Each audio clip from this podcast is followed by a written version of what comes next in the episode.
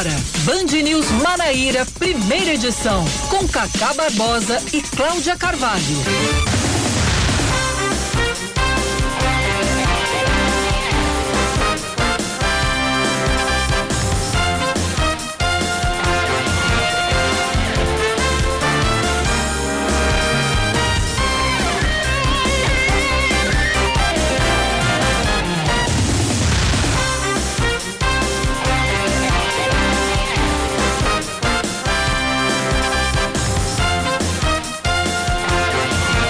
Horas 26 minutos em João Pessoa, virou ponteiro, 9h27. Vamos de novo. 9 horas 27 minutos em João Pessoa, 9 horas 27 minutos na Paraíba. Bom dia, bom dia, bom dia. Hoje é sexta-feira, que beleza, dia 21. 21 de maio de 2021. Tá começando o Band News Manaíra, primeira edição, comigo, Cacá Barbosa e com Cláudia Carvalho. Bom dia, Cláudia. Bom dia, Cacá. Bom dia a todos os ouvintes. Uma ótima sexta-feira para todo mundo. Estamos chegando e até 11 da manhã, muita informação local para você aqui na 103,3. Vamos um pouquinho de numerologia. Hoje é dia 21 do 5 de 21. Você sabe o que, é que, o que é que isso significa? Nada. Absolutamente nada. É, Mas já- o que é que seu calendário diz, Cláudia Carvalho, para este é Meu sexta-feira? calendário diz que hoje é dia da língua nacional, é dia do português. Ah, muito né? bem, a nossa língua É- pátria. É dia também do afilhado, dia mundial da diversidade cultural para o diálogo e o desenvolvimento. Amém. Como é que é? Dia mundial da diversidade cultural para o diálogo e o desenvolvimento. Muito bem. Como é que, um- como é que se definia a, a, a, a inglória, inculta e, be, inculta e bela, fina, culta e bela, fina flor do lácio? Minha Nossa Senhora. Eu fui, eu fui longe agora. Foi, foi longe. Eu quero lembrar que como era, como era a, a citação é, em referente à língua portuguesa. Última flor do laço inculta e bela, de Olavo Bilac. Olha aí. Aqui é outro nível, né? aqui é outro Cacá nível. Barbosa é outro nível. Não, não, eu né? lembrei do, eu lembrei da frase totalmente trocada. Não lembrava do autor, mas aí Google me avisa que É que só colocou na ordem, mas o, o, É. o cerne da questão era esse. é esse. Última flor do laço inculta e bela. Primeiro verso de um famoso poema de Olavo Bilac. E é uma língua realmente muito bela, muito complicada, Muito mas complicada. belíssima. Muito complicado. Diz que é mais fácil. Um, um- um- um- um- um- eu tenho um amigo É mais fácil aprender japonês em braille. Eu ia dizer exatamente, não em braille, mas é, eu tenho um amigo que ele, ele fala e dá aulas de japonês. Inclusive ele dá pelo YouTube e tal, chama-se Ricardo, Ricardo Cruz. E Ricardo Cruz me disse que é por incrível que pareça, o japonês é mais fácil do que o português.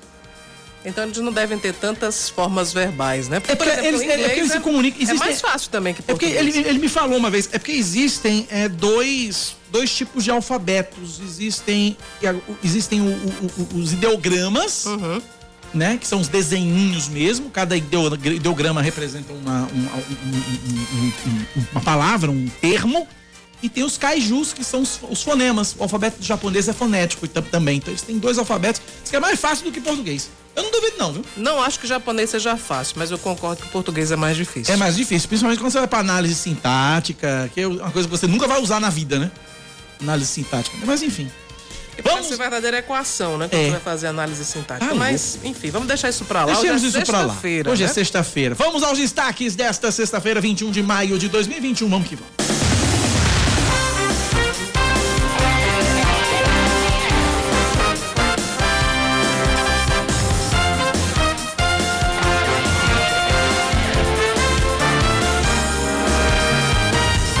O ministro da Saúde, Marcelo Queiroga, afirma que a pretensão do governo federal é vacinar toda a população brasileira contra a Covid-19 até o fim do ano.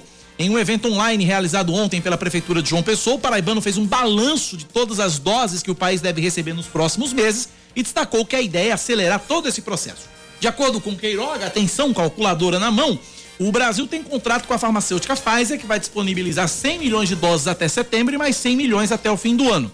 Além disso, devem chegar mais 44 milhões de doses do consórcio COVAX Facility e 38 milhões da Janssen. Essa não foi autorizada pela Anvisa ainda. Ele ainda lembrou que 90 milhões de doses já foram distribuídas e que ainda tem toda a demanda de Coronavac a ser disponibilizada pelo Instituto Butantan.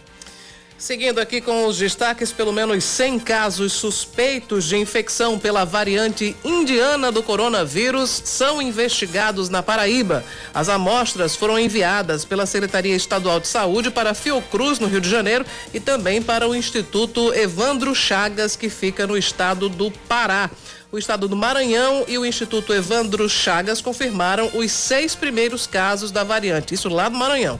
Todos são de tripulantes de um navio que veio da África do Sul trazendo minério de ferro. A cepa indiana foi classificada como uma preocupação global pela Organização Mundial da Saúde por ser altamente transmissível. A Polícia Civil indicia Jonathan Henrique dos Santos, de 23 anos, pelos crimes de feminicídio e de ocultação de cadáver da jovem Patrícia Roberta em João Pessoa. A namorada dele, Ivna Oliveira, de, também foi indiciada por ocultação de cadáver. A, o advogado de Jonathan, Rafael Garziera, disse que não há uma posição sobre o indiciamento, porque até hoje a Polícia Civil não concedeu à defesa o acesso à perícia. Já o advogado de Ivna disse que ela está apenas sendo investigada e que o inquérito não foi concluído. Patrícia Roberta, de 23 anos, saiu de Caruaru, em Pernambuco, e veio a João Pessoa para a casa de Jonathan no dia 23 de abril. Dois dias depois, deixou de manter contato com a família e, após outros dois dias, o corpo dela foi encontrado em uma área de mata no Novo Geisel. Jonathan e Patrícia seriam amigos há 10 anos.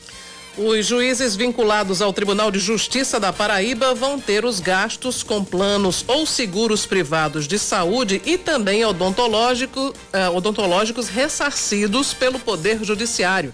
A criação do Programa de Assistência à Saúde Suplementar foi publicada ontem no Diário Oficial da Justiça. Os magistrados vão ser reembolsados mensalmente em uma cota única por uma parte ou também pode ser por todos os gastos. Eles podem incluir dependentes, que podem ser os cônjuges, os pais ou até mesmo os sogros e os filhos ou enteados com até 21 anos de idade. Se os filhos forem estudantes, a idade limite sobe para 24 anos. De acordo com a Associação de Servidores da Secretaria do Tribunal de Justiça, que se posicionou contra a medida, o benefício vai ter um impacto de aproximadamente 4 milhões e 700 mil reais e vai beneficiar 261 magistrados. Os servidores, inclusive, reclamam que não tem reposição salarial há quatro anos. Na média aí, vai ficar em torno de R$ 1.500 para cada magistrado, para uhum. pagar um plano de saúde. Plano é bom da gota. É muito dinheiro, né? É. É muito dinheiro. É um plano bom da gota, viu? A União Química Farmacêutica, representante da Sputnik V no Brasil, desiste de desenvolver os estudos clínicos da vacina russa no país. A informação foi divulgada ontem pela Agência Nacional de Vigilância Sanitária por meio de nota. O pedido de autorização para que o imunizante fosse testado em humanos foi enviado no dia 31 de dezembro do ano passado, mas a empresa perdeu o prazo de 120 dias para atender às exigências da Anvisa e optou por desistir do processo. A desistência se refere apenas ao processo de condução de estudo clínico no Brasil e não está relacionada ao pedido de uso emergencial, que é um processo diferente e esse continua. Vamos falar de esporte agora? A Yuri Queiroga está em polvorosa. É, eu já ouvi repercussões ontem, desde ontem. É. Né? O Souza é o novo líder do Campeonato Paraibano e já está garantido na semifinal da competição. O Dinossauro venceu por 2 a 0 o São Paulo Cristal ontem à noite no Almeidão em João Pessoa. Os gols da partida foram marcados por Lineker de pênalti no primeiro tempo e Juninho na segunda etapa. Antes, em Cajazeiras, o Atlético empatou com o Campinense em 1 a 1. A Raposa abriu o placar no primeiro tempo com Marcos Nunes, mas o Trovão, aos 47 minutos do segundo tempo, empatou empatou com França.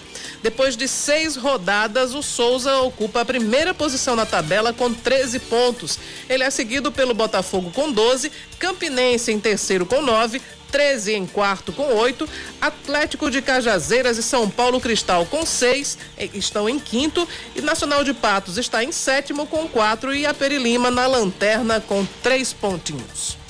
São 9h35 na Paraíba.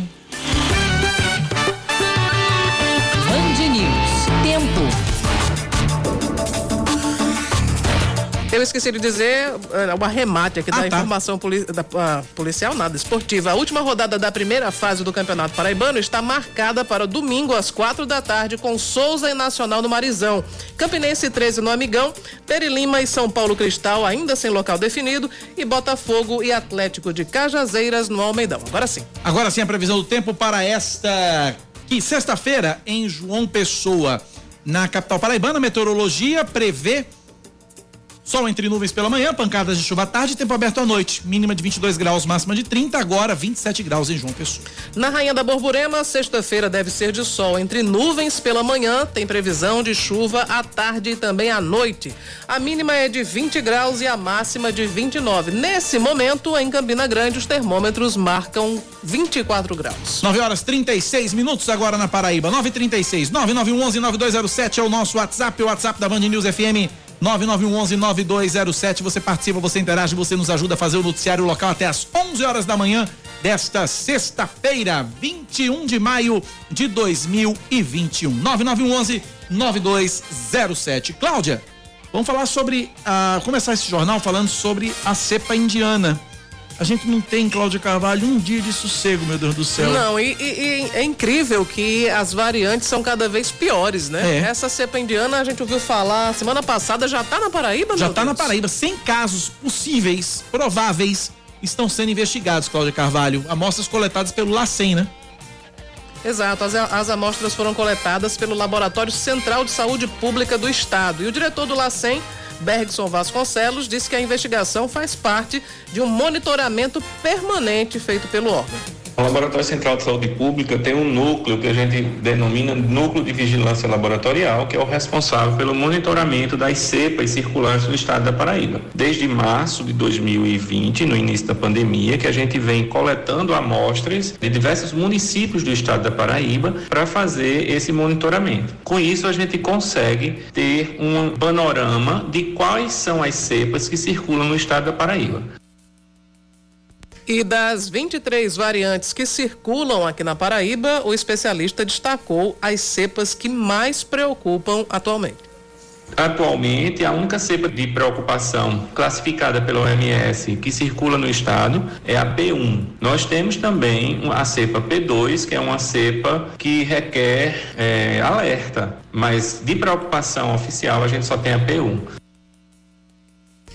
Segundo o LACEN, a descoberta de novas cepas é importante para definir estratégias de vigilância e prevenção que devem ser adotadas pelo governo. São de semanas epidemiológicas diferentes, são de pessoas diferentes, de municípios diferentes, serviços diferentes. Então, essas amostras vão para o IEC ou para a Fiocruz do Rio de Janeiro, onde são feitos o sequenciamento e um exame que tem interesse de vigilância epidemiológica, não é um exame que vai interferir na clínica, isso é muito importante que seja dito, para que as pessoas não queiram estar realizando sequenciamento para saber que tipo de cepa foi que contaminou ela. Essa é uma informação que tem interesse epidemiológico para auxiliar nas ações, para poder fazer um planejamento mais seguro. Então, a finalidade do sequenciamento é essa.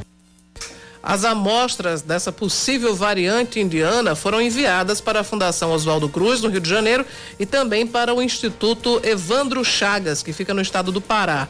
O prazo para o resultado depende da demanda desses laboratórios. Essa cepa preocupa as autoridades de saúde porque é a variante que tem se dispersado com maior, com mais eficácia atualmente, inclusive com transmissão comunitária em escolas secundárias, em lares de idosos e também reuniões religiosas.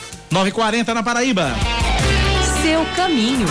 Informação chegando pelo ouvinte. Vamos lá, 9911-9207. Bom dia, Cacá. Mauro Morcegão, do Galera do Virote. Mais uma vez, acidente com moto, motociclista aqui uh, na BR, sentido de Cabedelo para uh, o aeroporto logo depois do viaduto da Pedro II. Ok? A PRF no local aguardando ainda o atendimento. O motorista é, vai encontrar bastante dificuldade aqui. O motociclista encontra-se caído ao chão. Valeu? Obrigado, obrigado, Mauro. Abraço para você. Obrigado pela informação de trânsito aqui na Band News FM. 9911 9207 9911 9207. São 9 horas mais 41 minutos agora, 9h41 a gente segue com o nosso noticiário local e falando sobre as, a pandemia ainda, né? Porque desde o início da pandemia, Cláudia Carvalho, 16 grávidas morreram de Covid-19. Pois é, esses dados são da Secretaria de Saúde do Estado da Paraíba. João Pessoa e Campina Grande são os municípios com a maior taxa de letalidade, com seis vítimas. Para se ter uma ideia, na Rainha da Borborema, o Instituto de Saúde Eupídio de Almeida, que é referência para o atendimento de gestantes com a doença, está com 100% de ocupação dos leitos. A diretora do ISEA, Suelen Thaís, disse que desde o ano passado, essa é a pior fase de enfrentamento da pandemia. Nós estamos super lotados, principalmente no setor Covid. Nós estamos trabalhando com lotação máxima. Na verdade, primeira vez que lotamos o setor Covid, ao meu ver, estamos passando pela pior fase da pandemia até agora para gestantes. E esse ano nós já tivemos mais do que o dobro da mortalidade em relação ao ano passado por Covid em gestantes. Ao todo, 15 leitos estão lotados com pacientes em quadro de saúde considerado moderado, mas a diretora alertou que o tratamento em gestantes ele é mais difícil do que na população em geral, o que agrava a taxa de mortalidade. Acontece da mesma forma com toda paciente. Porém, quando a paciente agrava, o índice de mortalidade em gestante é maior do que na população em geral. Elas têm uma resposta pior ao tratamento. As pacientes que estão aqui no ISE nesse momento com Covid, elas estão em estado moderado. As pacientes mais graves, por enquanto, nós ainda estamos transferindo para o Pedro, porque nós não temos isolamento de UTI. Então, quando elas agravam, a gente leva para o Pedro e acompanha junto com nossa equipe obstétrica lá. Para ampliar o número de vagas de um, um, hospital de campanha será aberto. Para ampliar o número de vagas, um hospital de campanha será aberto e dessa vez com leitos de UTI. Estamos em reforma de um hospital de campanha que será utilizado exclusivamente para a Covid, no qual teremos ampliação de 12 leitos de enfermaria, mais três leitos de UTI que serão inseridos dentro do ISEA, na unidade anexa nenhuma das grávidas internadas no ISEA tomou a vacina contra o coronavírus. A Secretaria de Saúde da Paraíba, seguindo a recomendação do Programa Nacional de Imunizações, orienta que gestantes que receberam a primeira dose do imunizante da AstraZeneca Oxford Fiocruz aguardem o fim da gravidez e o período de 45 dias depois do nascimento do bebê, que é o chamado puerpério, para poder tomar a dose de reforço. 9 da manhã, 43 minutos agora na Paraíba, 9 e 43 uh, Tem um assunto aí que está causando uma polêmica danada, que é o valor do auxílio saúde para os magistrados aqui da Paraíba. Cada juiz paraibano vai ter direito, em média, a R$ 1.500 como auxílio saúde, valor aprovado e publicado no Diário Oficial da Justiça mas que tem desagradado os demais servidores do Tribunal de Justiça do Estado. porque os magistrados, que ganham em média 30 mil reais por mês, vão ser beneficiados com auxílio saúde duas vezes maior que o auxílio dos servidores, que é de 700 reais. O presidente da Associação dos Servidores da Secretaria do TJ, Altamir Pimentel, explica que esse auxílio é, explica que esse auxílio é decorrente de uma resolução do CNJ, Conselho Nacional de Justiça, destinada a todos os tribunais. No entanto, o valor não foi especificado, apenas determinado que fosse aprovados planos de auxílios à saúde, tanto de servidores quanto para magistrados. A Altami diz que a decisão sobre o percentual dos juízes pegou todos de surpresa. Quando o Tribunal de Justiça trouxe a questão do plano para de assistência para os juízes, magistrados, nós conversamos com a presidência do tribunal e consideramos é, até justo, desde que o valor fosse o mesmo pago aos servidores. Para nossa surpresa, ao final de, das negociações, veio hoje o ato da presidência com a comunicação de que esse valor seria de R$ 1.500, ou seja, mais que o dobro do valor pago aos servidores, o que causou grande indignação junto à categoria. Ainda segundo a Associação de Servidores da Secretaria do TJ, o benefício vai ter um impacto de aproximadamente 4 milhões e 700 mil reais, beneficiando 261 magistrados. Os servidores, inclusive, reclamam que não tem reposição salarial há quatro anos. O principal é que não só o Poder Judiciário, como todo órgão, tem um orçamento a cumprir durante o ano. E pela nossa projeção, se fosse dado um aumento na faixa de mil reais para os magistrados, poderia o dos servidores ser majorado para os mesmos mil reais. Agora, quando se aplica os mil e quinhentos para os magistrados, acaba totalmente com a possibilidade de majoração, qualquer que seja, em cima do recebido, do valor recebido pelos servidores. Altamir Pimentel revela que a categoria pretende denunciar o caso ao CNJ para que os auxílios do plano de saúde fiquem no mesmo patamar das duas funções. Nós vamos, eh, em primeiro lugar, consultar nossas assessorias jurídicas para verificar o que podemos fazer no campo eh, jurídico e, ao mesmo tempo, vamos marcar uma assembleia de servidores para podermos discutir com a base qual será a reação em relação a essa situação. A instituição do Programa de Assistência à Saúde Suplementar foi publicada na edição de ontem do Diário Oficial da Justiça. Os magistrados vão ser reembolsados mensalmente em cota única por uma parte ou por, ou por todos os gastos com saúde. Eles podem incluir dependentes, que podem ser cônjuges, pais ou sogros, e os filhos ou enteados com até 21 anos de idade. Se os filhos forem estudantes, a idade limite sobe para 24 anos. São 9 e 47 na Paraíba. A gente continua nesse assunto é, eu tô na linha e converso a partir de agora com o juiz auxiliar da presidência do Tribunal de Justiça do Estado da Paraíba, Rodrigo Marques Lima, falando sobre esse assunto com a gente. Doutor Rodrigo, bom dia, bem-vindo à Rádio Band News FM, obrigado por nos atender.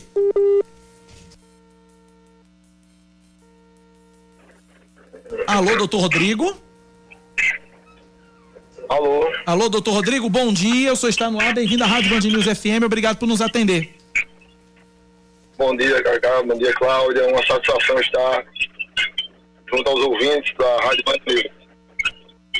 Vamos lá então, doutor Rodrigo. É, eu, eu, vi, eu, vi, eu vi uma nota do, do, do, do, do TJ, eu vi uma nota do TJ dando conta de que é, informações foram, foram distorcidas a respeito de, de, dessa, desse auxílio saúde. Eu queria que o senhor explicasse que tipo de distorção e qual é a posição real do, do, do TJ nesse sentido, doutor Rodrigo? É, tá difícil o contato com o doutor Rodrigo. Vamos refazer, Oscar Neto, por favor? Uh, o, o, o, contato com o doutor Rodrigo. Acho que ele não está nos ouvindo, o sinal não deve estar tá bom. E a gente vai refazendo esse contato, Cláudia. E diga-se de passagem que até o, o valor do, do auxílio plano de saúde para os servidores do judiciário já é um valor muito bom, né? É um valor de 700 reais, é, enfim, o, o, claro que o dos juízes é, é muito melhor, né? Mais do que o dobro, que é 1.500 reais, mas é preciso saber em que é que se baseia, né? Que cálculo é esse? Como é que é feito? Como é que é feita essa conta para chegar nos 1.500 reais e aí a nota do Tribunal de Justiça diz que segue uma recomendação do Conselho Nacional de Justiça que isso é legal Ok, a gente pode até entender que é legal, mas em uma época de, em plena pandemia, com tanta crise assolando tantas pessoas, implantar um benefício dessa ordem, né, que chega aí a 4 milhões e 700 mil reais por mês, é algo que choca a sociedade, para dizer o mínimo. Pois é, pois é. Acho que refizemos o contato com o, o doutor Rodrigo juiz auxiliar da presidência do Tribunal de Justiça da Paraíba. Agora sim, doutor Rodrigo, bom dia mais uma vez, doutor Rodrigo. Bom dia, Cacá, Cláudia. A satisfação está lá, no ar, os ouvintes do programa Band News. Vamos lá, eu, eu, tive acesso a uma nota do, do TJ falando de publicações distorcidas que foram veiculadas de forma equivocada.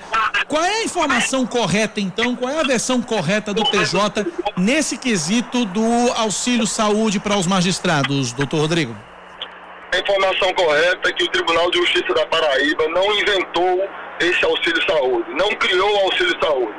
Está apenas dentro de um parâmetro de legalidade, cumprindo uma determinação superior do CNJ, que é o Conselho Nacional de Justiça, o órgão máximo da administração do judiciário no território nacional, ao qual estão subordinados, estão subordinados todos os tribunais do país. Então, o CNJ já havia desde 2019 determinado por resolução a 294 que os tribunais regulamentassem esse benefício para a magistratura e nós estávamos em mora no cumprimento dessa obrigação, quando fomos intimados para fazê-lo no prazo de 15 dias para prestar informações. A partir daí, então, o presidente do tribunal, o esbarrador Saulo Benevides, determinou que fossem feitos estudos técnicos, legais e orçamentários, a fim de que nós pudéssemos efetivar o cumprimento da ordem do CNJ.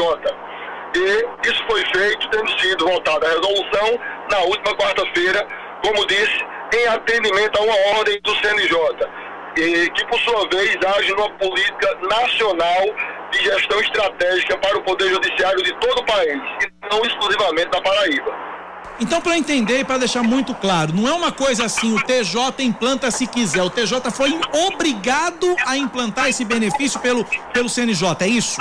Exatamente. Então, a partir daí já se percebe que as críticas que são dirigidas ao tribunal são injustas e indevidas, porque o tribunal nem deliberou nesse sentido. O tribunal, pelo contrário, fazia mais de ano que tinha obrigação, desde 2019, de regulamentar esse benefício e não o fez até que o CNJ nos exigiu o cumprimento dessa resolução com a parametrização local.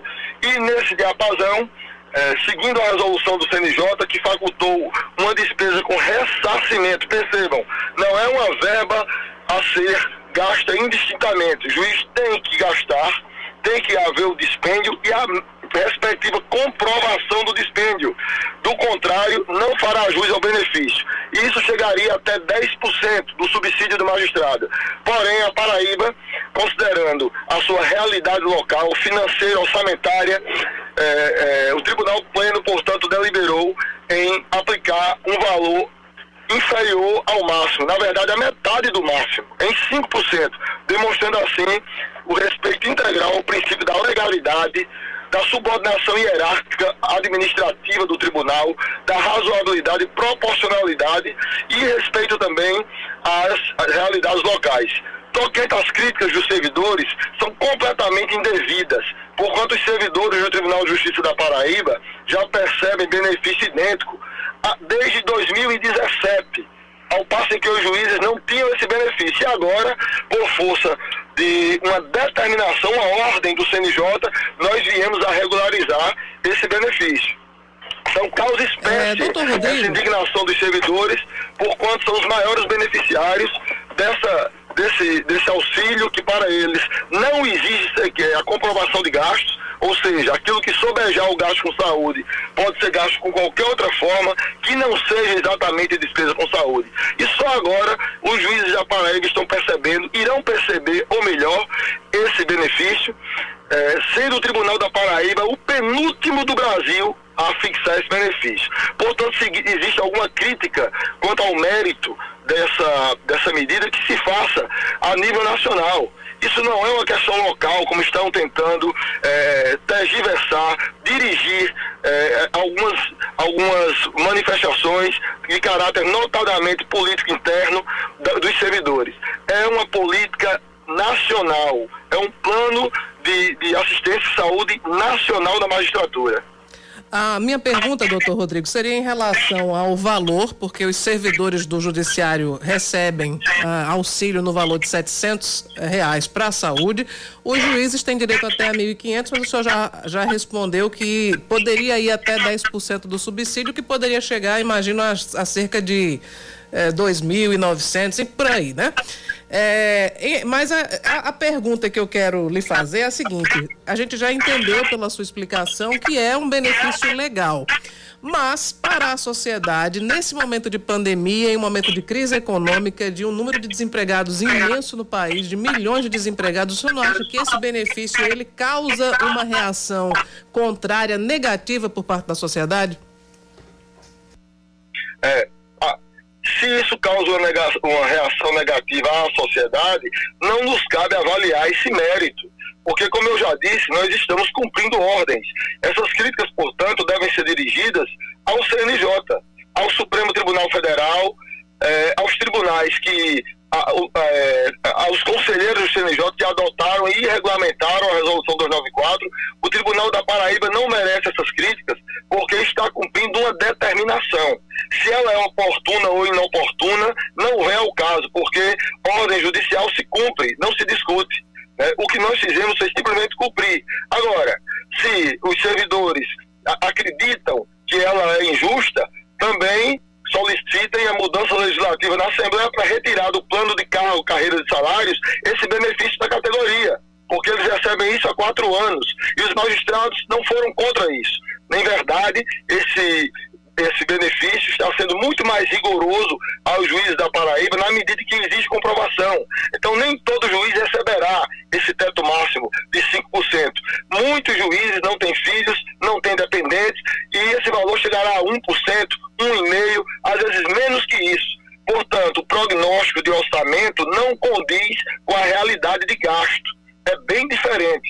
A prática mostrará, e foi feito um estudo por parte do tribunal, que em verdade, o dispêndio é bem inferior aos 5%.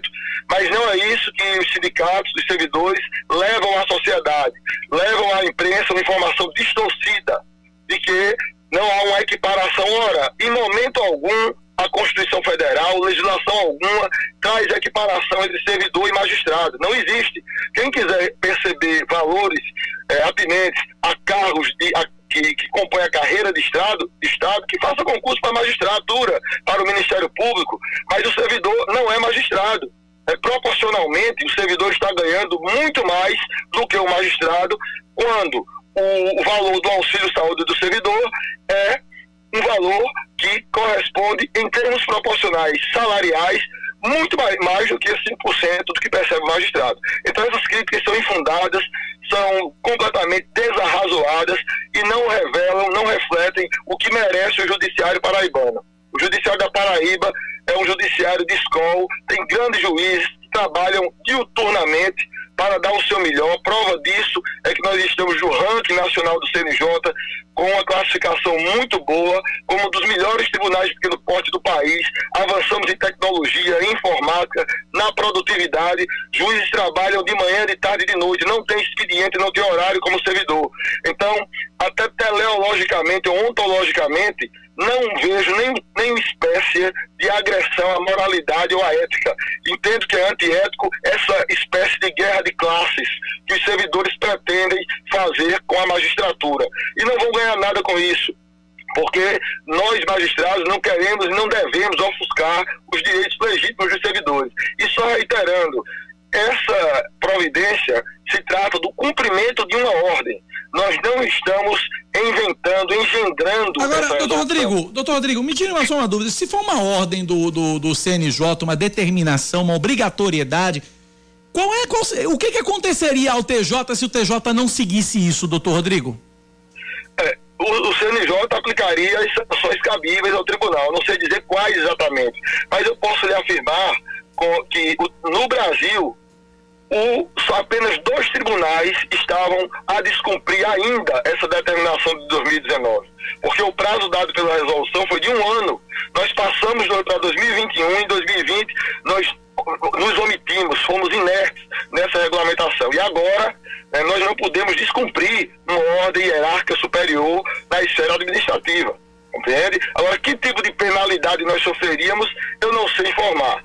Aí certamente o CNJ iria adotar providências contra o presidente do tribunal, a quem incumbe a iniciativa dessa despesa, dessa regulamentação dessa despesa, e como falei, simplesmente agiu pautado no princípio da legalidade e da razoabilidade, porque nós atingimos o patamar máximo, chegamos a 5% como uma possibilidade de pagamento, reitero, uma possibilidade, considerando que a enorme maioria dos juízes não tem dependentes para chegar a esse valor. Ok, conversamos, portanto, com o juiz auxiliar da presidência do Tribunal de Justiça da Paraíba, doutor Rodrigo Marques Lima. Doutor Rodrigo, obrigado pela atenção, forte abraço. Um abraço, tudo bom. Aí, portanto, 10 em ponto. Ou o TJ implantava isso, ou implantava. Agora, pelas palavras do doutor é, Rodrigo. É uma regra bem agradável de ser cumprida, né? É, é difícil, é um sacrifício, é né? É um sacrifício muito grande. Eu Mas, lembro, eu enfim, lembro. É, é, como eu estava dizendo só, Cacá, é, é, legal, a gente não tem dúvida disso. Sim, claro. É, claro. A, a, lei prevê esse benefício, mas é, acho que num momento como esse, apesar de ser obrigação, é complicado para o cidadão e a cidadã que está no seu carro nesse momento, está em casa, está nos ouvindo, pensa, meu Deus do céu, os juízes que já ganham tanto dinheiro, vão ter mais 1.500 para gastar com o plano de saúde. Você sabe, Cláudia, eu, eu lembro de uma ocasião, logo da posse do ex-presidente do TJ, doutor desembargador Márcio Murilo. Uhum. Doutor Márcio Murilo esteve exatamente nessa cadeira que fica aqui à minha frente. Estava nessa cadeira que estava aqui à minha frente. E aí eu perguntava ao doutor Márcio Murilo sobre a possibilidade de reajuste dos servidores e realização de concurso público. Resposta: possibilidade zero, porque o TJ não tem dinheiro para comprar uma cadeira. Pois é.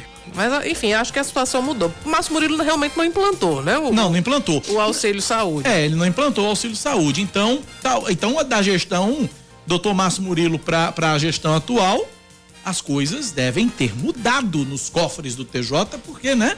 Se na gestão do doutor Márcio Murilo não tinha dinheiro para comprar uma cadeira e agora tem dinheiro para pagar plano de saúde de magistrado.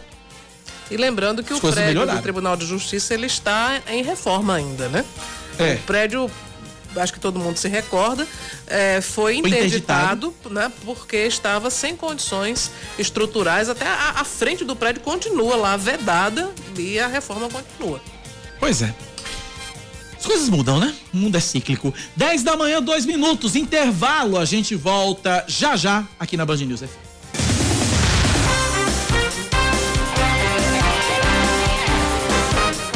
Estamos de volta, são 10 horas e 6 minutos aqui no Band News Manaíra, primeira edição. A ministra Rosa Weber, do Supremo Tribunal Federal, decide manter a vacinação contra a Covid-19 dos trabalhadores de educação em João Pessoa.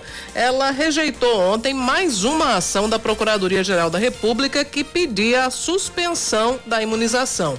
A Procuradoria queria que antes de imunizar os trabalhadores, a Prefeitura de João Pessoa comprovasse a vacinação das pessoas em situação de rua, dos profissionais do sistema carcerário e também daquelas pessoas que estão privadas de liberdade, os. A exemplo do presidente da corte, Luiz Fux, em uma decisão semelhante que foi tomada na segunda-feira, Rosa Weber acatou os argumentos da defesa de que a única obrigação da gestão municipal era com os moradores de rua e que, no caso deles, as doses seriam guardadas. Com isso, os trabalhadores da educação de João Pessoa permanecem sendo vacinados normalmente de acordo com a programação da Secretaria Municipal de Saúde.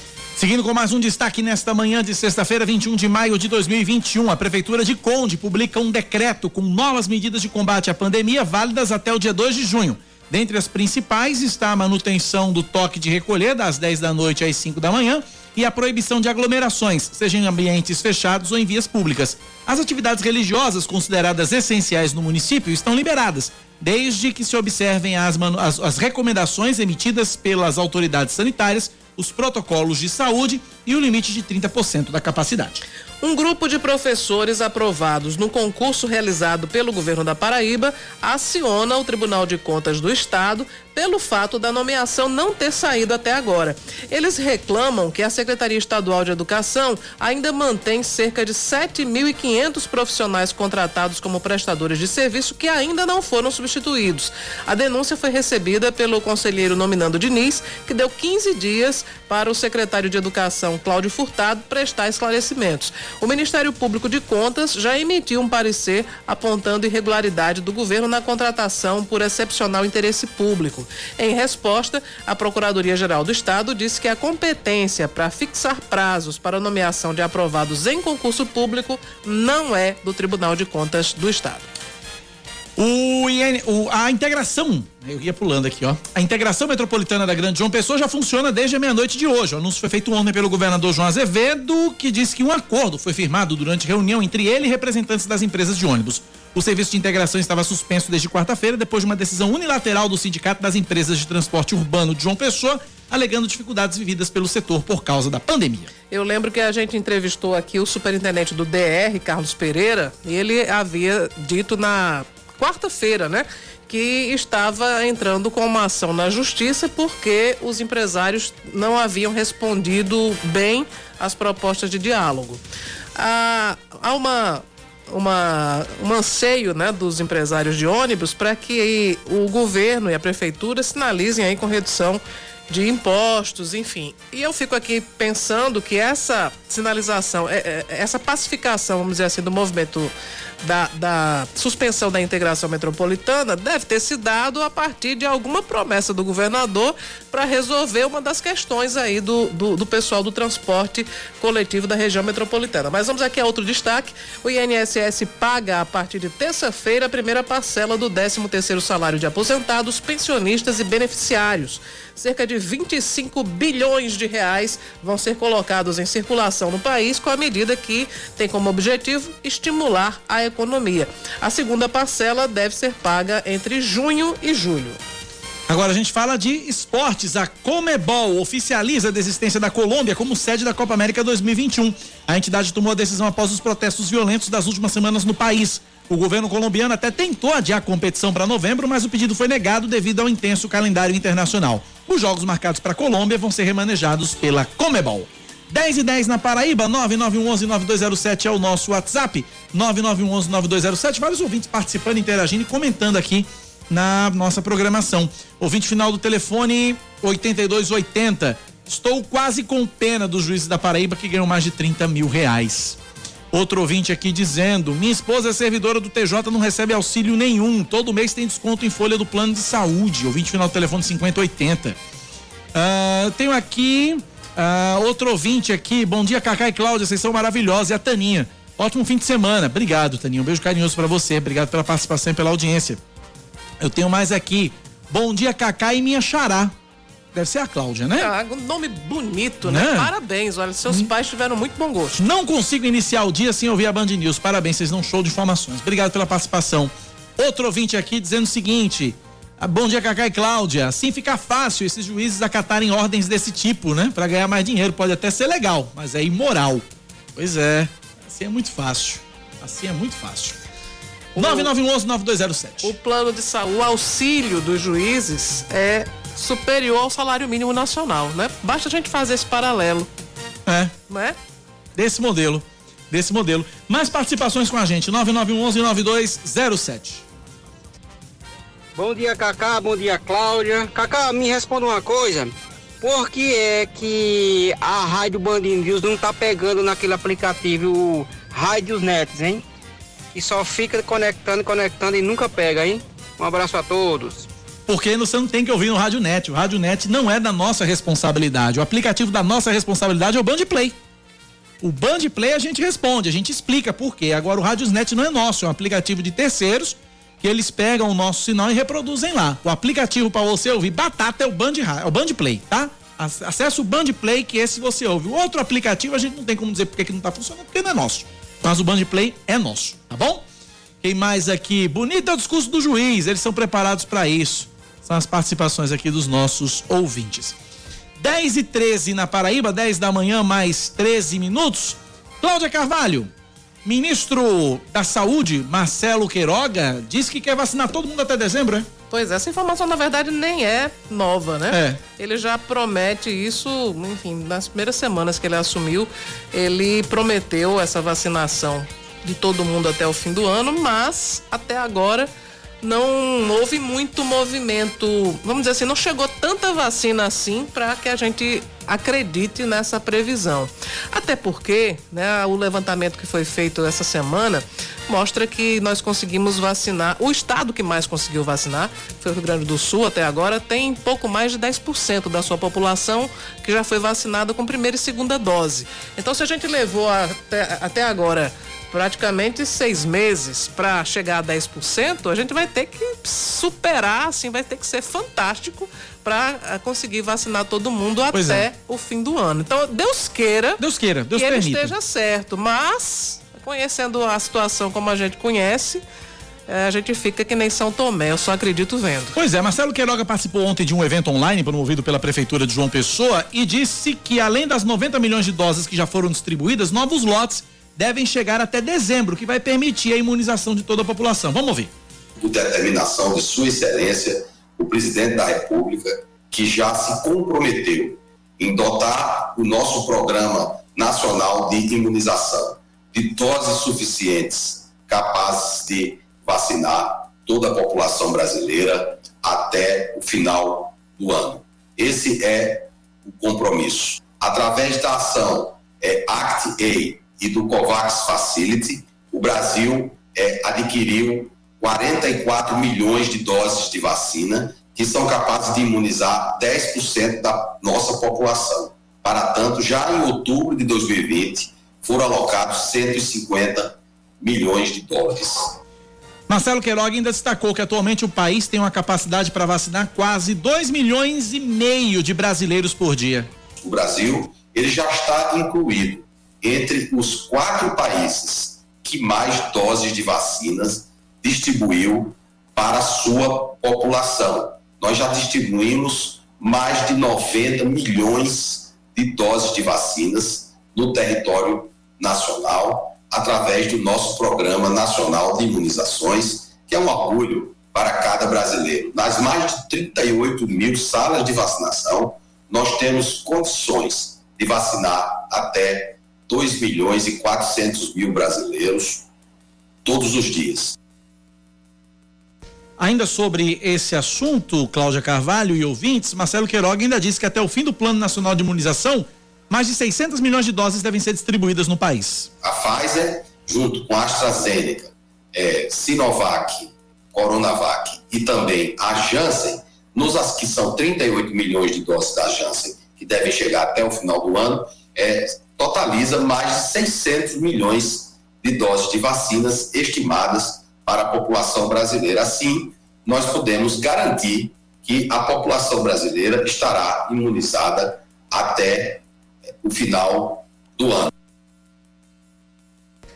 Então tá aí, portanto, ontem o Ministério da Saúde ampliou o público-alvo da vacinação e incluiu pessoas com doenças crônicas neurológicas.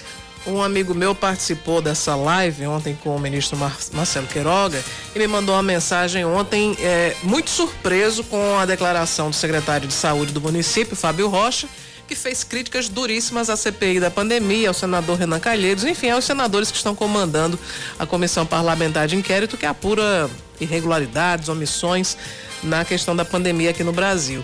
Só que na verdade, o que Fábio Rocha disse ontem na live, ele já havia dito há uns 15 dias aqui é. na Band News, que chamou Renan Calheiros de palhaço, bandido, corrupto, enfim. Enfim, aquela coisa toda. 10 e 17, olha, a, tem uma informação que chega da CBTU, a, a assessoria da CBTU, nosso querido Everaldo Ricardo, é, informando pra gente que, devido aos serviços de instalação do segundo aparelho de mudança de via, no recém-construído desvio nas imediações do condomínio Alamoana, em Cabedelo, os trens e VLTs não vão operar no trecho entre Mandacaru e Cabedelo amanhã. Já no trecho entre Santa Rita e Mandacaru e vice-versa, os trens funcionam normalmente das 5 da manhã ao meio-dia. Na segunda-feira a operação volta à normalidade. A informação a respeito dos, do, dos trens aqui em João Pessoa. E hoje também a CEMOB deve começar a implantar, Cláudia, muita gente reclamando, e a CEMOB deve começar a implantar hoje ah, os bannerzinhos avisando da proibição de estacionamento na orla. Uhum. Das quatro da tarde até as oito da manhã do dia seguinte. Vai ser, é proibido estacionar na orla da capital. Ontem, Cláudia, primeiro dia do toque de recolher, primeiro dia da, da, da, do, da proibição de acesso à, à orla da capital eu finalizei o Brasil Gente Paraíba, que termina exatamente às 5 da tarde, hora em que começava a, a, a, a restrição na orla, né? Tinha muitos policiais ali se posicionando, muita gente da Polícia Militar se posicionando ali na, na no busto Tamandaré, principalmente, para tentar controlar ali o acesso à orla. Eu não fui à orla, acho que você também não foi, porque até porque é proibido, Isso. né? Mas vi imagens que muita gente, quer dizer, muita gente não, mas ainda tinha gente circulando tinha, por tinha lá. gente circulando. E gente, inclusive, sem máscara também, né? Sem máscara, gente sem máscara, enfim. E, e assim, e a orla não se limita ao busto de tamanho. É, exatamente. Ali era só um trecho que a gente pôde visualizar. Antes da nossa participação, da participação da nossa correspondente em Brasília, Fernanda Martinelli, só trazer uma informação aqui que o ministro do Superior Tribunal de Justiça, Félix Fischer, que é relator da checkmate lá naquela corte, negou o pedido da defesa do empresário Roberto Santiago para que o caso fosse declinado de competência pelo STJ e viesse para a Justiça Eleitoral. A defesa do dono do, do, do, Manaíra Shopping, eh, conforme denúncia do Ministério Público, eh, ele foi acusado de ter comprado o mandato do ex-prefeito Luceninha, mas a, o ministro disse que reconhecia a competência da, da, do STJ e que só caberia à Justiça Eleitoral se as condutas atribuídas aos denunciados configurassem o cometimento de crimes eleitorais, o que não seria o caso. Para Félix Fischer, os fatos descritos caracterizam corrupção ativa e passiva e o Grupo de Atuação Especial contra o Crime Organizado do Ministério Público da Paraíba, GAECO, agiu nos limites de suas atribuições e ofereceu denúncias para as autoridades judiciárias competentes por causa da matéria por crimes comuns, sem qualquer invasão à competência da Justiça Eleitoral, portanto, sem alteração no caso do empresário Roberto Santiago. 10 e 20 na Paraíba, 10 da manhã, mais 20 minutos. Vamos a Brasília. Fernanda Martinelli está na linha. Fernanda, eu tô triste, Fernanda. Bom dia para você. Eu estou muito triste. Por quê? Bom dia, Cacá, Cláudia, todos os ouvintes. Por que, que você está triste? Não tem mais Pazuelo. Como é? Não tem mais Pazuelo depondo na CPI, acabou. Não. Mas vem aí a capitã. Hoje ainda, ah, hoje ainda tem Pazuelo. Então, em sua homenagem, hoje eu estou trazendo Pazuelo novamente para a gente mas eu- destacar eu sei, tudo mas- que foi feito. Eu sei, mas eu digo hoje não tem mais Pazuelo. novela. Eu sei que hoje não tem Pazuelo mais pra gente assistir na TV Senado, porque eu tava tão, tava tão Ah, é verdade. e tal. Não tem Tava mais tão depoimento. emocionante, né? Tava, tava, tava divertido, tava bom. Tava bom. Mas o que Pois você viu é, ontem? O que mas- você viu ontem no depoimento do Pazuelo?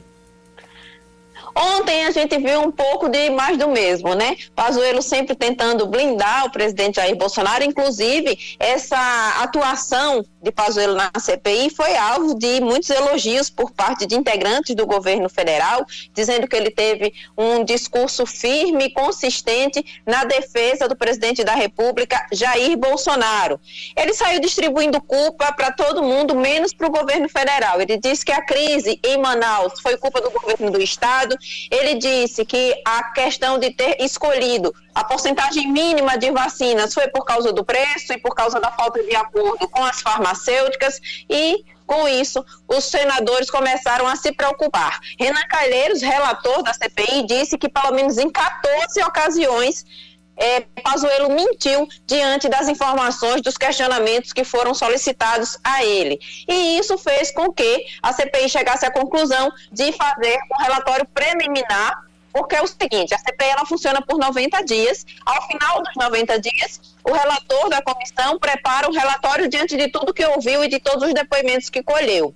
Por causa de todas essas questões relacionadas ao depoimento do ex-ministro da Saúde, Eduardo Pazuello, vai ser feito um relatório preliminar ao final dos primeiros 30 dias, justamente para já começar a apurar todos essas, todas essas questões do depoimento de Pazuello e das informações que foram passadas.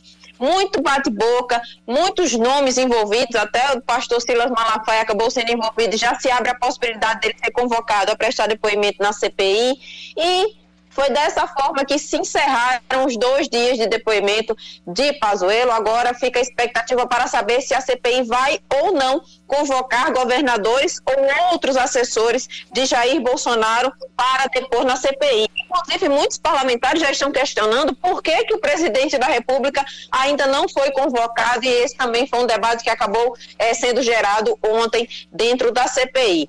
Agora, se ele não foi convocado ainda para a CPI, ele foi chamado e convidado para participar da cúpula global da saúde.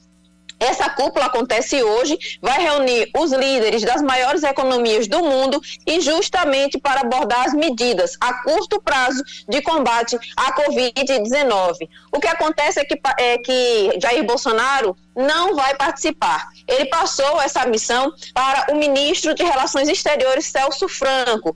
Celso Franco defende uma é, parceria entre os países para que é, o combate à Covid-19 possa ser mais amplo.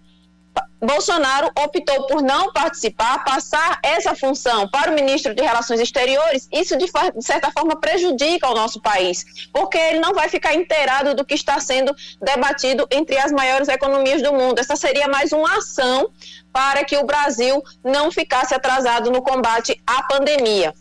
Os parlamentares, tanto na Câmara quanto no Senado, já começam a expressar preocupação por causa desse atraso no Brasil, dessa falta de participação nos principais debates e principalmente por causa do atraso na compra de vacinas. Muitos estados estão interrompendo seus planos estaduais de imunização e isso, claro, agora já começa a ser uma, um grande anseio dos parlamentares no Congresso Nacional. O Brasil até agora já ultrapassou 440 mil mortes, é um dos países que mais preocupa em todo o mundo. Essa cúpula deve tratar também sobre esse número alto de mortes aqui no nosso país, mas infelizmente o presidente da República não vai participar. Resta agora torcer para que o ministro de Relações Exteriores consiga desempenhar um bom papel, consiga levar o Brasil para o debate e consiga trazer algum benefício para esse combate aí à pandemia que tem feito tantas vítimas e atingido tantas famílias, Cacá e Cláudia. É uma situação muito lamentável que nosso Brasil vive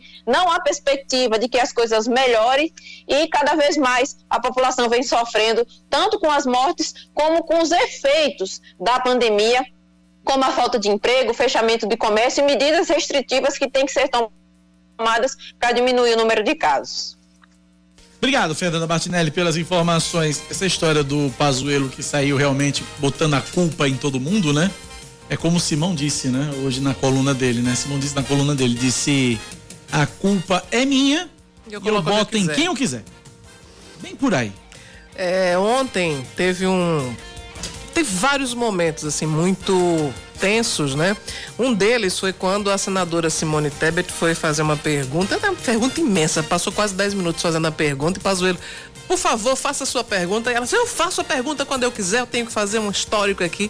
Enfim, foi, foi uma situação é. muito constrangedora, aquele momento em que Pazuello foi explicar por que que ele entrou no Manauara Shopping, em Manaus, sem máscara.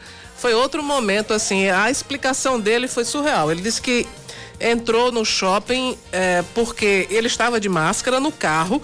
Quando ele desceu do carro, a máscara caiu no carro e alguém pisou. Eu achei uma coisa incrível, né? Esse movimento todo. E disse que realmente chegou lá no shopping, perguntou para a moça que estava aferindo a temperatura se ele podia entrar para comprar uma máscara e onde é que ele poderia adquirir. E ela indicou para ele que tinha uma farmácia que ele poderia ir lá comprar a bendita máscara. Isso porque ele foi fotografado, né? Por, por, é. por, pessoas que estavam no shopping. Foi fotografado lá sem máscara, o ex-ministro da Saúde, mas ontem ele disse que não. Ele pede desculpas, pediu história... desculpas e, e disse que ele é totalmente a favor do uso de máscara. Convenhamos que a história é até factível. Não, eu é, achei é, estranho é, foi o fato de, dele ter descido do carro e, e imediatamente alguém pisou no. Como, como assim? É, não sei. Alguém pisou e se alguém quem? Ele? Ele, ele disse pisou. que estava levando a filha para o shopping. Então eu imagino que ele estivesse dirigindo. Tá? Então ele desce do carro, a máscara cai, alguém pisa dentro eu do acho carro. Que ele não estava usando a máscara. Eu não tô nem defendendo aqui, eu tô tentando visualizar uhum. a cena. Porque, na verdade, o que eu ia dizer é o seguinte: a história é até factível. Mas, em se tratando de Pazuello, é que a gente fica com a pulga atrás da orelha, né? Mas a história pode, deduzindo o seguinte, pode ser que ele estivesse dirigindo sem máscara, pegou a máscara para colocar. Não sei, eu tô aqui. Aí ele mesmo pisou na máscara? E a máscara caiu no chão. Acho que nem precisa pisar na máscara. A máscara cai no chão. Ele disse que foi pisada. Foi pisada, foi né? Pisada. É, bom, tratando de Pazuello. Bom, isso também não vem ao caso. Não, vem ao caso. não vai mudar a história do não Brasil, mas do é só pra pegar no pé de Pazuello mesmo. É, é, só pra pegar no pé dele mesmo, tá tudo certo. 10 e 28 na Paraíba, vamos... Não, intervalo, né? Intervalo, intervalo, intervalo. A gente volta já já, aqui na Band News. 10 da manhã, 32 minutos na Paraíba, 10 e 32. Se você é ouvinte que tá aí do outro lado, soubesse o que se passa aqui nos bastidores desta emissora quando a gente tá no intervalo, vocês não têm ideia. Ainda existe Zorra Total? Existe? Não, acabou. Ah. Zorra Total acabou, virou Zorra, depois acabou a Zorra. Pois é. Aqui, é, no intervalo aqui é o seguinte, é quinta série aqui. É quinta série geral aqui no intervalo, você não tem noção. Vamos para os destaques, vamos embora. A Secretaria Estadual de Saúde distribui hoje 37.600 doses da vacina da AstraZeneca aos 223 municípios da Paraíba. Os imunizantes são para aplicação da segunda dose nas pessoas que receberam a dose inicial no dia 25 de fevereiro. O intervalo de aplicação entre as doses, orientado pelo fabricante, é de 90 dias. Desde o início da campanha de vacinação, mais de 1 milhão e 200 mil paraibanos receberam pelo menos uma dose dos imunizantes e 400 mil já completaram o ciclo vacinal, que representa 10% da população do estado imunizada. A Prefeitura da capital continua nesta sexta-feira vacinando com a primeira dose as pessoas com 18 anos ou mais que tenham comorbidades ou que sejam profissionais ativos da educação, do ensino infantil, fundamental e médio, que trabalhem e residam em João Pessoa, além também de integrantes de grupos que já têm direito a tomar a dose inicial e ainda não o fizeram. Esse grupo vai ser atendido em cinco ginásios. Quem completou o prazo de 28 dias da primeira dose da Coronavac deve procurar o posto instalado no Liceu Paraibano ou no drive-thru no Unip para concluir o esquema vacinal. Quem tomou a primeira dose da AstraZeneca há pelo menos 90 dias recebe o reforço no campus da Universidade Federal da Paraíba, com acesso pelo Hospital Universitário no Castelo Branco. Todos os postos de vacinação funcionam no horário das 8 horas da manhã até o meio-dia. Mais um destaque para você: o Ministério Público recomenda a suspensão de uma vaquejada marcada para este fim de semana em Jacaraú, litoral norte do estado. A promotora de justiça Andréa Bezerra enviou documento para os organizadores do evento e para a prefeitura para que tomem providências. A recomendação é por causa do avanço da pandemia, o que torna insegura a realização da vaquejada. Em caso de descumprimento, os organizadores podem responder por medidas é, criminais e cíveis, incluindo dano moral coletivo. Jacaraú é a cidade onde eu morei até os 12 anos de idade, sabia disso? Sério? Não sabia. É, inclusive tem uma história, já contei para Oscar Neto isso, uma história traumática da minha infância com a vaquejada. É, é publicável? Sim, claro. Então, depois das manchetes você conta essa história o, lá de O pessoal da vaquejada não vai gostar muito não, mas é totalmente publicável. Mas vamos lá. Vamos lá. O Ministério Público denuncia a mãe do menino Gael pela morte do filho de três anos no apartamento da família no último dia 10, no bairro da Bela Vista, na região central de São Paulo. Andréia Freitas de Oliveira, que está presa, foi denunciada por homicídio doloso qualificado por meio cruel, sem prestar socorro imediato e crime praticado contra um descendente. De acordo com a denúncia do promotor Neudival Mascarenhas Filho, a mãe agrediu o filho e o matou por asfixia. A promotoria também pediu o exame de sanidade mental porque Andréa já teve quadro de transtorno psiquiátrico atestado no ano de 2012. A Justiça de São Paulo agora analisa a denúncia e também o pedido do Ministério Público. Com a crise gerada pela pandemia, um em cada quatro brasileiros afirma que faltou comida em casa nos últimos meses. A informação consta de pesquisa realizada pelo Datafolha. De acordo com o levantamento, 25% dos entrevistados disseram que a quantidade de alimentos foi menor do que o suficiente. Outros 65% afirmaram ter sido suficiente e 10% mais do que o suficiente. A mesma pesquisa aponta que 88% dos brasileiros disseram perceber que a fome aumentou no país. Esportes, Cláudia. O técnico Renato Gaúcho recusa a proposta do Corinthians e diz que deseja passar mais tempo com a família depois de cinco anos comandando o Grêmio em Porto Alegre. O treinador agradeceu aos pedidos da Fiel e afirmou que se trata de uma torcida enlouquecedora. Ontem, para cumprir tabela na Copa Sul-Americana, o Corinthians goleou o esporte Juan Caio do Peru por 5 a 0. Sabe por que, que Renato Gaúcho não quis ir pro Corinthians? Por quê? Oscar Neto, você sabe por que, que o Renato Gaúcho não quis ir pro Corinthians? Porque São Paulo não tem praia. Pode esperar. Pode, pode, não, com certeza. Ele queria uma praia para jogar, ele tá com saudade de jogar futebol. futebol, né? né? No Porto Alegre não rola isso, né? Então, ele teria que, que jogar futebol, futebol às margens do Guaíba. As margens do Guaíba, pois é. E, em São Paulo, as margens do Tietê, talvez? Não sei, aí fica difícil, né? né? 10 e 37 na Paraíba, 10 da manhã, 37 minutos. Deixa eu mandar um beijo muito carinhoso pra um, um, um, um, sujeito que eu tenho uma gratidão gigantesca por tudo que fez por mim, desde quando eu cheguei aqui em João Pessoa, 15 anos atrás. E eu costumo dizer a todos que é o meu pai no rádio, tá ouvindo a gente agora, Gutenberg Cardoso. Guto, beijo pra você, viu? Grande beijo pra tu, Gutenberg. Obrigado pela audiência mais é. do que qualificada. O homem da polêmica. É o homem da polêmica. Mandou, mandou mensagem pra gente aqui dizendo que tá gostando do programa, tá achando o programa gostoso de ouvir tá? Obrigado, Guto. Vindo de você, Deve tá a gente dando acredita. risada, né? É. Deve tá dando risada com a gente também de vez em quando. De vez em quando ele dá umas risadas. 10h37 na Paraíba. Beijo pra tu, Guto. Cláudia, vamos pra quê? Vamos com a prefeita? Não, daqui a pouco, né? É, nós Dá pra estamos con- ainda. Dá pra contar a história de Jacaraú? Dá, dá pra contar Então vamos lá, sim. conta a história Então, de Jacaraú. O que, que rolou em Jacaraú, Cláudia Carvalho? Então, eu era criança, eu não sei quantos anos, talvez 5, 6 anos. Quando era criança pequena em Barbacena, em Jacaraú. Exatamente. Aí cheguei pro meu. Todo mundo falando da vaquejada, né? Ah, Vaquejada, vaquejada. Eu pedi pro meu pai me levar a vaquejada. Aí ele tá, ok, vou levar e eu queria que ele comprasse uma camiseta. Não tem aquela camiseta que tem atrás vida de gado? Não sei se você já viu, mas. Não, ah, não vi, Enfim, tem. Tem lá um, um cavalo e um boizinho e tal, e comprou uma camiseta e eu fui feliz e, e- e- sorridente pra vaquejada, que eu não sabia do que é que se tratava, né? Ah, você só queria saber o eu que era? Queria, queria ir porque todo mundo tava falando. Então Aham. eu fui no, no- no melhor estilo Maria vai com as outras, fui pra vaquejada com meu pai. Quando eu chego lá, que eu vejo do que é que se trata, e aí dei o, o tremendo azar de ver um vaqueiro derrubar o boi e que, enfim, arrancou o rabo do, do, do boi. Ai, gente. Aí eu pedi, comecei a chorar e pedi para ir para casa. Né, Então essa é a minha experiência extremamente traumática. Nunca mais eu pisei numa vaquejada. Meu Deus do céu. É, faz todo sentido. Faz todo sentido. Sobre Renato Gaúcho aqui, ó. O Arnaldo de Mangabeira tá dizendo o seguinte: Renato Gaúcho tá torcendo.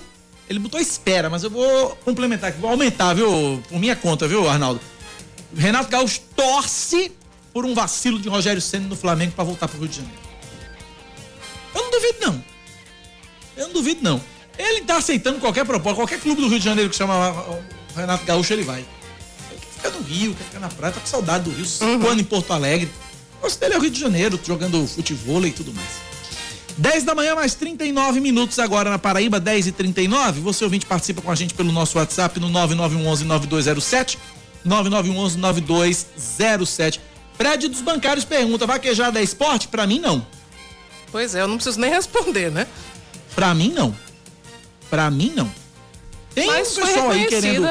mas foi reconhecida nacionalmente como sendo esporte. É, tem um pessoal aí querendo, inclusive. Outro, outro dia. Efraim Filho, deputado federal da Paraíba, é um grande defensor um da grande vaquejada. defensor. Ele disse que movimenta a economia. É, realmente mais, movimenta. tal, movimenta, mas, ah, enfim, as custas de, de- de- do sofrimento de animais não, não vale. É, teve, um, teve um telespectador um dia desse, primeiros dias do Brasil, gente Paraíba, mandou uma mensagem, li no ar, eu leio o WhatsApp no ar, do público. Aí ele disse, Cacá, levanta essa bandeira pra gente, pra legalização da vaquejada. Eu digo, eu não, sou contra. Pois é. Sou contra. Não é esporte. Enfim, cada um tem o seu entendimento sobre vaquejado. O meu e o de Cláudia e o do Fred e o de vários ouvintes deve ser esse. Creio que seja esse. É que na vaquejada não é esporte. Assim como vários ouvintes também acreditam que vaquejada é esporte. A gente respeita, não concorda, mas a gente respeita. É, eu- essa semana eu recebi uma denúncia, ainda não vou divulgar mais dados, porque, enfim, não tenho subsídios ainda, mas sobre uma, um- um- uma determinada residência que serviria como palco para rinha de galos. Porra. Que é outra. na- enfim, é João uma- Pessoa, é isso? É, em João Pessoa. É aqui na região, na região aqui central de João Pessoa, que funcionaria essa casa para as pessoas que apreciam a rinha de galos, que é uma coisa crudelíssima, É né? dantesca. Porque eles deixam os animais sem comer durante alguns dias para que eles cheguem na, na, na hora da briga, né? Uns com os outros já Estilo Cacá é, Barbosa com fome, bem? é por aí. por aí. Não sei se como é que fica o estilo Cacá Barbosa. Não, eu- com eu fico- fome, eu porque fico você insuportável. Você sempre tá bem nutrido aqui na rádio, então. Não, sei mas eu quando eu tô com fome, eu me irrito profundamente. É impressionante. Deve ser do mesmo Pois jeito. é. Pedro Limeira, divertimento com sofrimento animal não dou valor. E também aqui o, o, o, o Arnaldo, basta ver tanta gente sofrendo os animais. Verdade. 10 da manhã, 42 minutos. Vamos pro intervalo? A gente, E a gente volta, volta já, já. já com Yuri Queiroga, a gente volta já já com Zé Carneiro, porque domingo tem corrida. E ele fala com a gente aqui na Band News FM, Grande Prêmio de Mônaco. E tem muito mais informações pra você aqui na Band News. Até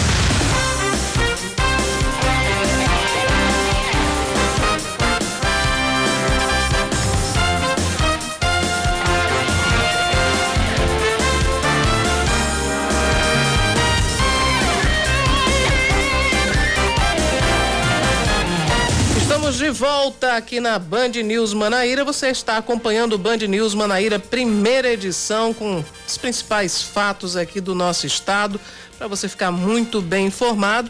E trazendo agora a atualização dos dados sobre a Covid-19 aqui na Paraíba. 109 pacientes são internados nessa quinta-feira em hospitais de referência para a Covid-19 na Paraíba, o maior número em 24 horas desde o início da pandemia. Isso representa, em média, uma internação a cada 13 minutos. De acordo com a Central de Regulação, ontem estavam internados 920 pacientes, o que significa que a taxa de ocupação de leitos de UTI em todo o estado chegou a 73%. Com relação aos índices de ocupação de leitos de terapia intensiva para adultos, o índice na região metropolitana de João Pessoa subiu para 76%, em Campina Grande 68% e no Sertão caiu um pouco para 88%. Nessa quinta-feira, a Secretaria Estadual de Saúde registrou 892 novos casos de Covid-19 e 34 mortes, sendo 19 que ocorreram de fato entre quarta-feira e ontem. No total, são 313.077 diagnósticos confirmados, 7.336 mortes e 214.557 pacientes recuperados. Mais um destaque para você aqui na Band News FM. Começa hoje em Cabedelo a vacinação dos, dos, trabalhadores da educação infantil com 18 anos ou mais que atuam no município e das pessoas em situação de rua entre 18 e 59 anos cadastradas no Centro Pop e na Casa de Passagem Municipal. Os trabalhadores das creches, escolas públicas e privadas vão ser atendidos no Cabedelo Clube das 8 da manhã às duas da tarde. Já as pessoas em, em, situação de rua vão ser imunizadas no Centro Pop e na Casa de Passagem. Ontem, Cabedelo retomou a, a aplicação da segunda dose da Coronavac em quem já tomou a primeira pelo menos 28 dias. A Secretaria Municipal de Saúde segue aplicando a primeira dose das vacinas da AstraZeneca e da Pfizer em pessoas a partir dos 18 anos com deficiência permanente, com comorbidades, gestantes e puérperas com comorbidades, pessoas a partir dos 60 anos, pessoas com síndrome de Down, além de profissionais e estudantes estagiários de saúde. Com a UTI Covid lotada, pacientes do Hospital Regional de Patos estão sendo transferidos para o Regional de Cajazeiras e também para o Hospital de Clínicas de Campina Grande. Somente dois dos 32 leitos de terapia intensiva e um dos 35 de enfermaria estavam livres no Hospital Patoense até ontem. Quem está internado em leitos de enfermaria está sendo transferido, conforme a demanda, para a ala instalada no Hospital Infantil Noal do Leite, também em Patos. A direção do regional disse que houve um crescimento muito rápido no número de solicitações de vagas pela Central de Regulação. Anteontem, um vídeo gravado por uma moradora de Patos mostrou seis ambulâncias do SAMU na porta do Hospital Regional esperando pela transferência de pacientes. Em nota, o governo do estado explicou que os veículos chegaram todos ao mesmo tempo e que ninguém deixou de ser atendido. Depois de uma mobilização para acelerar a aplicação da segunda dose da Coronavac, a Prefeitura de Campina Grande suspende a campanha de imunização contra a Covid-19. De acordo com a Secretaria Municipal de Saúde, a suspensão é para que as equipes tenham mais tempo de atualizar as informações no banco de dados do Plano Nacional de Imunização. Um novo cronograma deve ser divulgado hoje. Cerca de 10 mil doses foram entregues esta semana ao município depois da Prefeitura pedir na Justiça uma recomposição da vacina para quem estava com o esquema vacinal em atraso. As pessoas com doenças crônicas neurológicas passam a entrar no grupo prioritário de vacinação contra a Covid-19 no Brasil. O Ministério da Saúde atualizou a lista de comorbidades e incluiu doenças cerebrovascular, como AVC isquêmico ou hemorrágico, ataque isquêmico transitório e também demência vascular. Também estão agora no Plano Nacional de Imunização as doenças neurológicas crônicas que impactam na função respiratória. Também as doenças hereditárias hereditárias e degenerativas do sistema nervoso ou muscular, além de indivíduos com deficiência neurológica grave, paralisia cerebral, esclerose múltipla ou condições similares. Falar de esportes agora. O zagueiro Lucas Veríssimo sofre uma lesão na coxa direita e vai ser cortado da seleção brasileira. O jogador foi chamado para os duelos contra Equador e Paraguai mês que vem pelas eliminatórias. O atleta de Benfica, do Benfica de Portugal deve se recuperar entre três e quatro semanas. 10 da manhã, 49 minutos na Paraíba, 10 e 49 hora dele.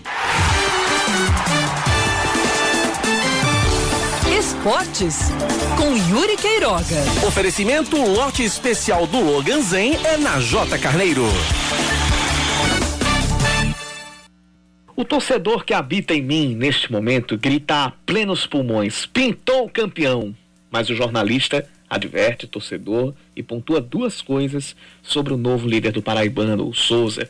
Uma, nem a primeira fase terminou para você dizer que pintou campeão de coisa alguma. Outra, o Souza chegou onde chegou apesar de todas as suas carências e limitações. Coisa que eu já venho apontando desde a pré-temporada e que antes da bola rolar me fez acreditar que o Souza iria até brigar para não cair.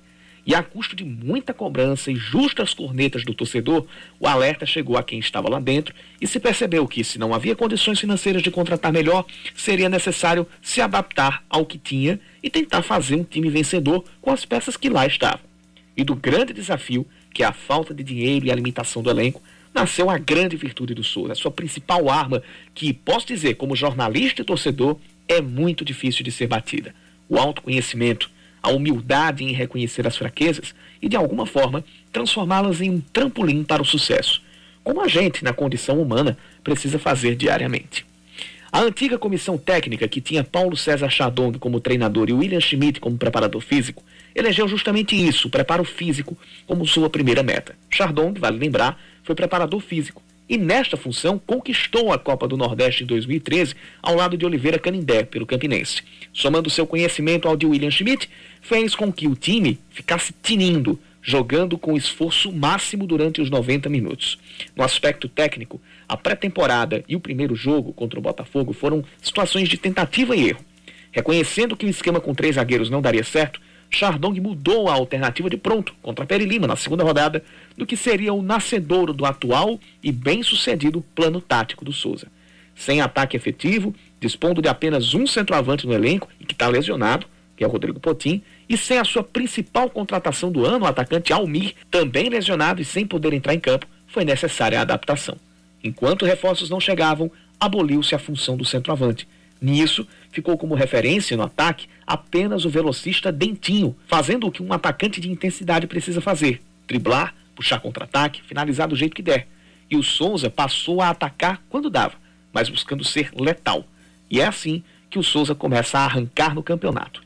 Quando isto estava dando certo, aconteceu a saída controversa de Paulo Chardong e William Schmidt, além do analista de desempenho Arthur Truvão, que até hoje repercute na torcida. Índio Ferreira chegou e nesta quinta teve o seu primeiro jogo contra o São Paulo Cristal. E ele parece ter mantido aquilo que foi desenhado por Paulo Chardong. E assim, o Souza chega à liderança com quatro vitórias em seis jogos, tendo o terceiro pior ataque, é verdade, mas ainda assim tendo melhor saldo de gols. Sabe por quê? Porque tem a defesa menos vazada. O gol que decretou a derrota para o Botafogo na estreia, no rebote de um pênalti de Marcos Aurélio, foi o único sofrido pelo time até agora, em seis partidas. Há 450 minutos, o Souza não sabe o que é ter a sua rede balançada. O goleiro Ricardo não sabe o que é ir buscar uma bola no próprio gol. Porque o Souza viu que o seu forte é a defesa. Reconheceu que não tem, por enquanto, um ataque capaz de fazer muitos gols. E então olhou para trás. Se não posso fazer muitos gols, vou me preocupar em tomar menos ainda, ou nenhum. Essa é a fórmula. Humildade, capacidade de olhar para si próprio e se adaptar. Isso não pode ser usado como uma muleta pelo Souza. É preciso contratar pelo menos um centroavante para que o time possa ter mais alternativas e não manje. Mas do jeito que está fazendo, está dando certo. E controlando o lado do torcedor, o Botafogo tem mais elenco que o Souza, sim. Pode ter mais alternativas táticas. O 13 e o Campinense não podem ser ignorados, mesmo que não tenham jogado futebol convincente em nenhum momento. Fora isso, o São Paulo Cristal decepciona principalmente pelo ataque. Pere Lima, Nacional e Atlético brigam para não cair. Isso significa que, dos oito times, o Souza é o que mais conhece a si próprio antes de conhecer seus adversários. E a diferença no campeonato está sendo por aí. Se vai ser campeão, não sei. Mas o Souza, no momento, é quem faz algo diferente e, de certa forma, com brilho neste campeonato paraibano. 10h54 na Paraíba, 10 da manhã, 54 minutos. Uh, o Wellington no portal do Sol mandou mensagem dizendo o seguinte: Sabemos que os Estados Unidos é o país com mais mortes, era o país, é o país com mais mortes por Covid era o primeiro em mortes por dia. E ele pergunta como é que tá lá agora, depois de 100 milhões de vacinados e sendo, sendo flexibilizadas as regras. Quantos morrem por dia hoje lá? E aí, fica a dica para você, se você quiser saber uh, os dados de qualquer país, é só você abrir o Google, colocar Covid e o nome do país. Se você jogar Covid Estados Unidos, vai aparecer um gráfico muito bacana, né, com os dados e você vai ter é, e você vai ter o número lá. Nos Estados Unidos, ontem foram 29.701 casos e 654 mortes.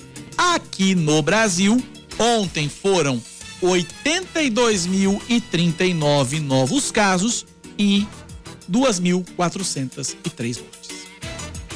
10h55, Cláudia.